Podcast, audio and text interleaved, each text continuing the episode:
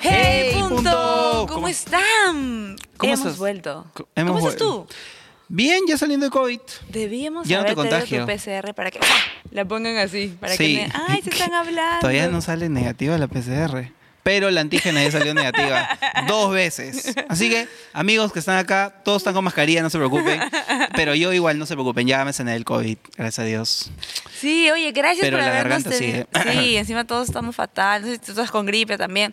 Oye, pero gracias por haber tenido paciencia. Sé que una semana no hemos tenido episodio, episodio de Basics, pero hemos vuelto y hemos vuelto vuelto. con un tema súper chévere. Así es. Bueno, nosotros creemos que es súper chévere. Espero que ¿no? te O sea, guste. Si espero no que te gusta, cambia, pues. No te Hay gusta, mil opciones de youtubers. No te sea, gusta, no. Sí, sí. Pero hoy día vamos a hablar algo que va a haber una segunda parte, porque hemos visto que es chévere cuando tenemos un tema con dos partes. Además, porque nos vamos en flor, eso es la verdad. No, y la segunda parte tenemos una invitada súper especial, alguien Ah, súper sí, pro sí, sí. y súper y súper proper. Que no es digna de nosotros. Exacto. Pero ya ya, vamos a ver quién es. Exacto. Exacto. Pero hay, hay algo, hay, hay un episodio de Haciendo Iglesia y por favor, si no han visto, si no saben qué es Haciendo Iglesia, Haciendo Iglesia es el podcast de, ah, de la casa de Camino de Vida que siempre lo está dirigiendo Pastor Robert con Pastor Taylor y es increíble. Creo que está en el episodio 120 y pico.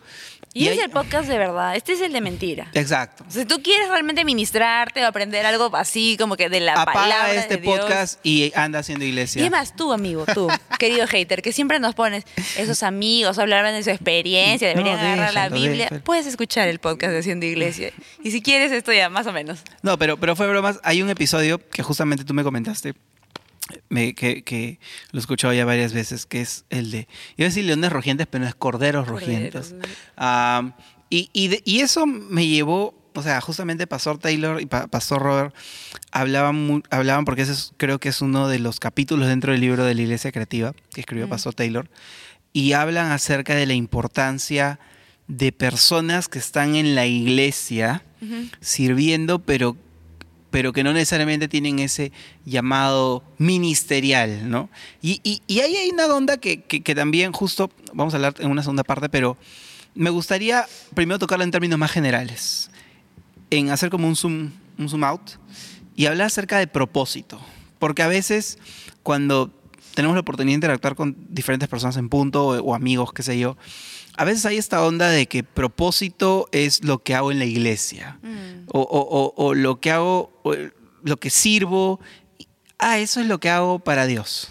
Pero nos olvidamos que propósito es algo mucho más grande. Mm. Tiene que ver con todo, o mejor dicho, toda tu vida y todo lo que engrana tu vida con respecto a Dios siendo el centro de ello.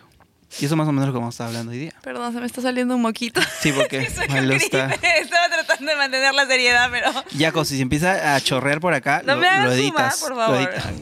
Te mato, Yaco.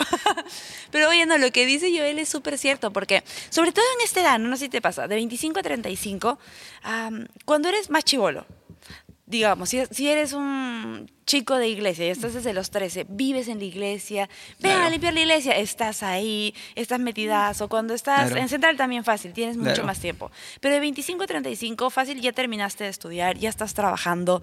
No siempre hay tiempo. Sí, pues. Entonces, muchas personas piensan como que, ay, entonces mi propósito no es la iglesia. O gente se aleja de la iglesia porque está trabajando y dicen, "Ah, ya su pro- ha dejado su propósito que antes era la iglesia. Y Claro. nada que ver. Lo que tú haces en ese momento no es tu propósito. Por ejemplo, en nuestros casos, hemos pasado por un montón de áreas de la iglesia y hemos pasado temporadas De todas nos donde... han votado. Y- claramente. Estamos esperando que nos voten de punto. Exacto, sí, por, pa- carta, la carta. Pero. Ay, me ha hecho perder la ilación. Pero lo que voy es como que ya han habido temporadas también donde no hemos podido estar tan metidos como antes, porque teníamos más chamba, porque tú estabas estudiando, porque yo estaba estudiando, X cosas. Exacto. Y creo que es súper importante eh, definir que propósito y llamado no son lo mismo. A ver, tú que has estudiado en IDL y has dictado el curso puedo de liderazgo. in- Inserten la música. Tan, tan, tan, tan, tararán. Y la foto de Cristín Balcón. ¿no? A ver, tú- a ver. ¿Cuál es la diferencia entre propósito y llamado? Todos hemos sido llamados. Ajá. ¿A Todos qué? hemos sido llamados a la gran comisión, ¿Ya? ¿cierto? Claro. No, es que Joel es el pastor, Jesús entonces dijo. tenemos, tenemos que Claro. verificar, verificar. Pero todos hemos sido llamados a la gran comisión, todos hemos sido llamados a salir a ser discípulos. Exacto. Punto. Todos hemos sido llamados. Y propósito es algo específico que Dios ha puesto en tu vida, según los dones que Dios ha puesto en tu vida. Pero no se trata de lo que haces en ese momento. Yo he estudiado Derecho. Entonces, yo soy abogado ambientalista en especialidad de electricidad. Y, y solo quiero hacer un paréntesis ahí, porque En muchas veces cuando Malú... ingeniero nuclear, pero Sí. solo... No, y hay gente que cuando dice, ah, Malú es abogado, y hay gente que le han llamado, Malú, tengo un tema penal. Malú no sabe de penal, No porque esto es como cuando. No miren, el tema de los abogados es como el ingeniero, que le preguntas a un ingeniero hidráulico algo sobre un tema civil o sobre un tema mecánico y no saben nada. Entonces, igual, porfa. O sea, sí soy Si inteligente, ya. Yo me estoy haciendo quedar como que no, no, tengo no, no, no, nada no. en la O vida. sea, ha leído, obviamente, ha leído la Constitución, Marcial Rubio y todas esas cosas, pero este, obviamente no, solamente un paréntesis para educar a sí, toda para la que no me vayan a llamar porque si me preguntas por algo, no posiblemente crean te que, vaya a que Malú te va a hacer un desplante y decir qué atorrante Malú, nada que ver. Es que que no realmente idea, solo no hay un exacto. Bueno, ahora sí, prosigue. Pero sigo, entonces, tipo, yo veo eso. Si, Ya. si yo encerrara mi llamado o mi propósito con lo que hago, ya fue, man, ya solo podría ser que trabajar o en temas exclusivamente en eso, que entonces no podría estar en la iglesia, no podría servir. Claro. Y antes no trabajaba específicamente en eso, o sirviendo en la iglesia. Yo comencé a, a servir en la iglesia en Kids. Exacto.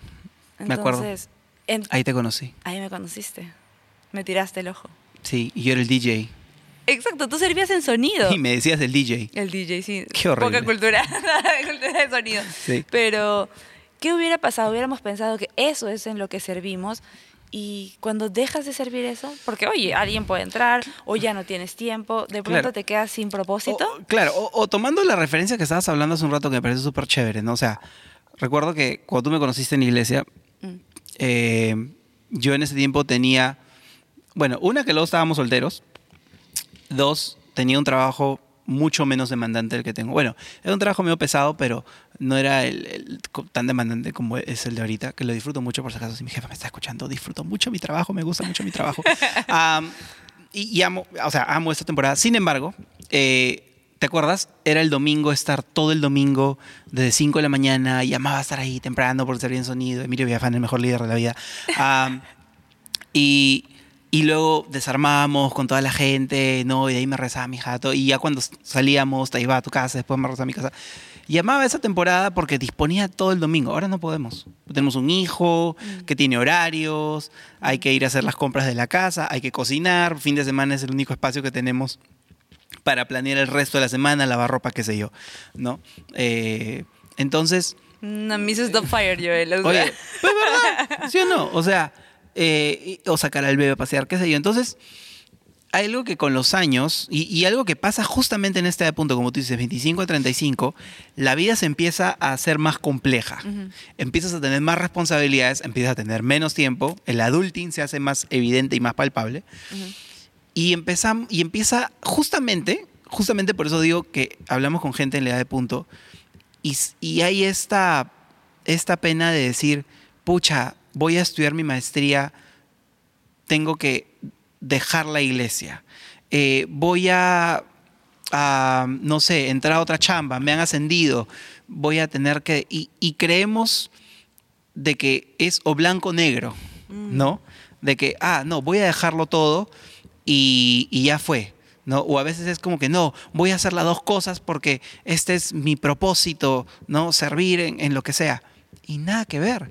Nos olvidamos que, siguiendo el ejemplo de la maestría, que es algo que últimamente pasó mucho en punto, sobre todo en la pandemia, va- varios gente de- del equipo de liderazgo se fue. Esos que sabes que están en España, ustedes saben quiénes son. Este, lo estamos esperando. Bueno, pero nada, nos amamos un montón a, a- a Fran, a, a- a- Eve. a Eve, que la rompen y, y- y- y siguen conectadas, siempre estamos hablando con ellas. A Jime, que también está en España, que ya pronto, pronto vendrá algún día. Pero ah, no sé por qué hice el acento gringo cuando habla de España, cuando debería ser pues los españoles, ¿no? Es chavales. Bueno, ya. entonces, una de las cosas que sucede ahí es que nos olvidamos de que tal vez tu maestría, tu ascenso, tu emprendimiento, es parte del propósito de Dios por tu vida. Sí. Y no solamente tu servicio en la iglesia. Entonces, ¿qué significa eso? Ah, entonces el servicio en la iglesia ya fue, ya voy a dejarlo todo, porque ahí también está Dios. No, espérate, wait, un momento. Creo que en algún live hemos explicado este principio que a nosotros nos, enseñaron en algún momento y que fue valiosísimo. ¿Te acuerdas ese de si tu vida fuese un- un- una torta, un pie, ¿no? Ujú. ¿Alguien ha visto en Excel? ¿Se acuerdan el pie, cómo parten así estadístico o cuando te ponen las encuestas, ¿sí?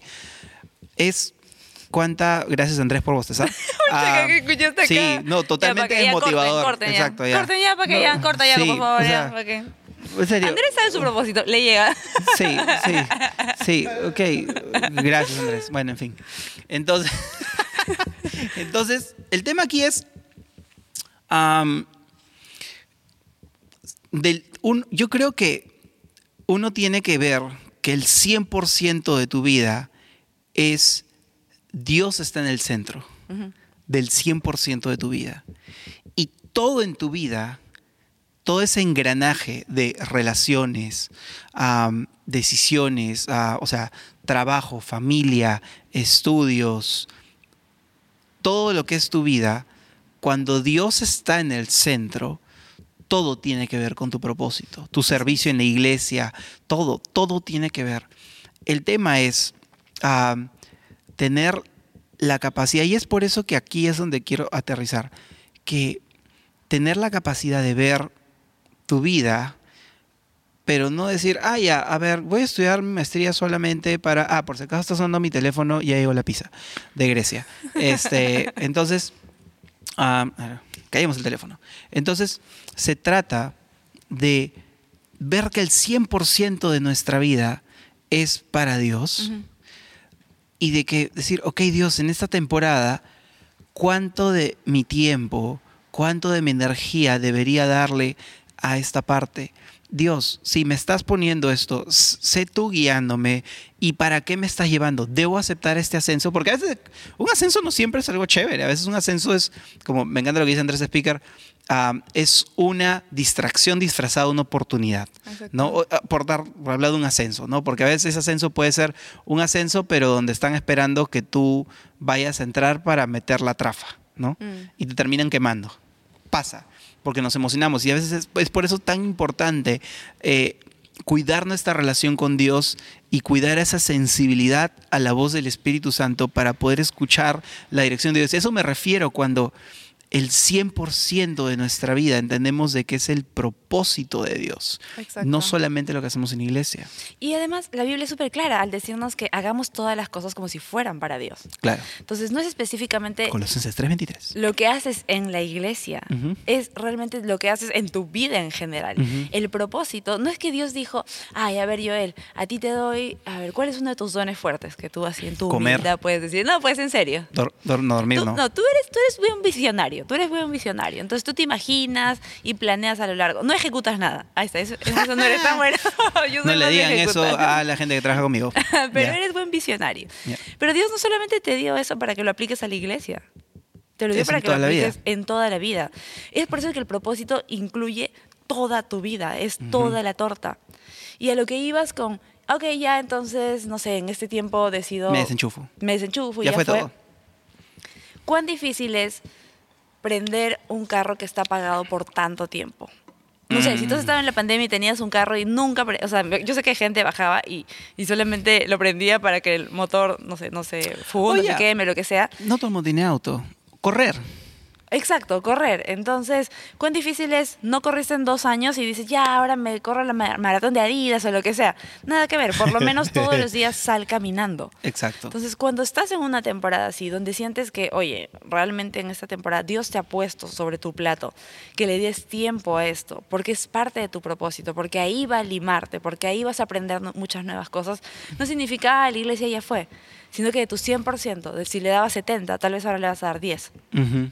Pero nunca dejes que el carro, o nunca dejes que tú, o sea, tú se estacione en su cochera o te estaciones en tu sofá y ni siquiera corras. Es mucho más difícil encender un carro que está apagado que uno que por lo menos está yendo a 20 kilómetros. Totalmente de acuerdo. Y qué chévere que hayas dicho eso, este amor, porque algo que yo he aprendido contigo, porque honestamente yo sí soy bien de, no, ah, mire, siendo bien vulnerables. O sea, ahorita nosotros estamos en una etapa súper demandante porque tenemos un hermoso hijo que amamos con locura, pero Luca es súper demandante porque es un niño con mucha energía.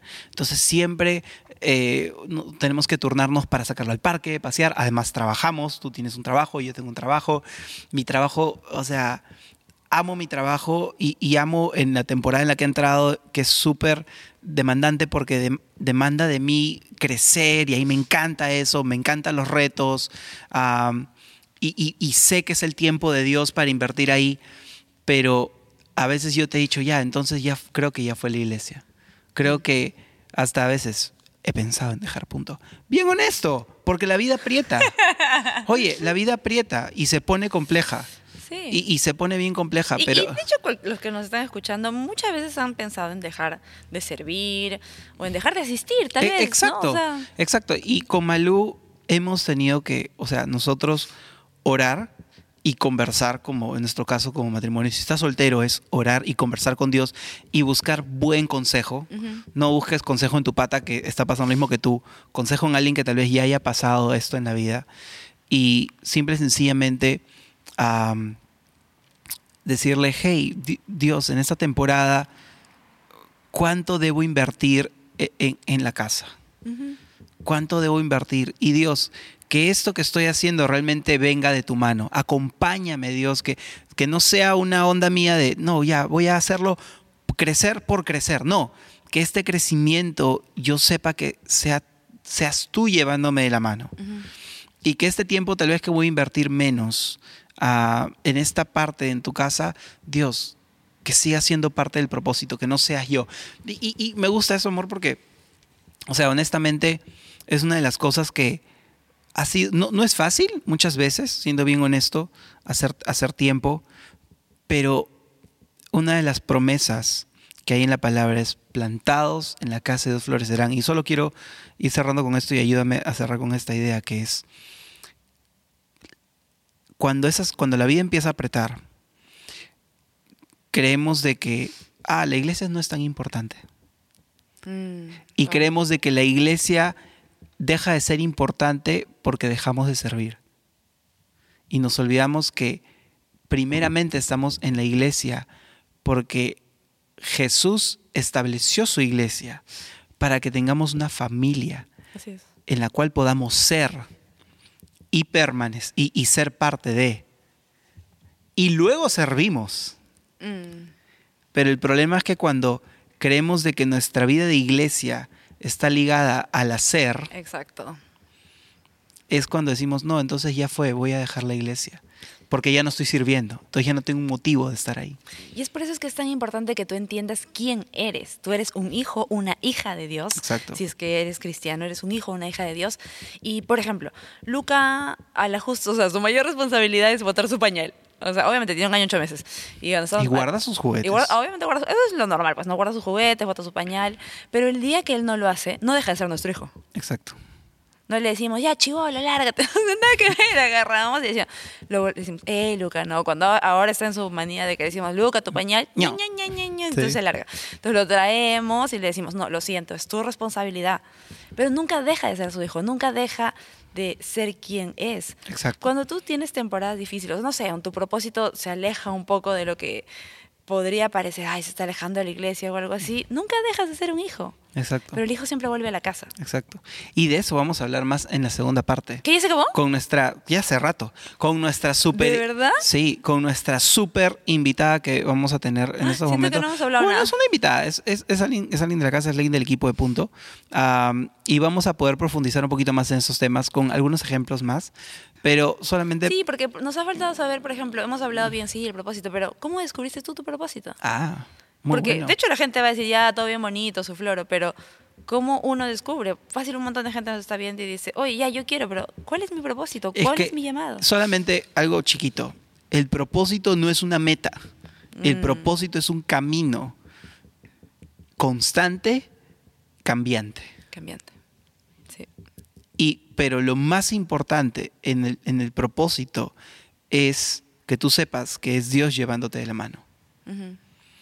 Y puede ser en un momento, o sea, hasta, puede, como yo he compartido hasta el cansancio, pues es una chamba que odies, pero Dios te está llevando no para que sufras, tal vez para que aprendas, pero ahí donde viene la parte de, pero ¿hasta cuándo debo estar ahí? Pero, y, y justamente ayer hablábamos con, con alguien del equipo, él decía, yo era tan raro estar en una chamba que odiaba estar, pero sentía paz a la vez de que tenía que estar ahí por algún Así motivo. es, sí. Entonces, parte del propósito es, hey, Dios llevándote de la mano y entender de que es algo que va a ir cambiando, va a ir, va a ir ah, mutando, pero lo más importante es saber, hey, Dios me está llevando acá por algo más que simplemente crecer profesionalmente para comprarme el DEPA, para comprarme el carro e irme a Punta Cana. O sea, la vida es más que eso.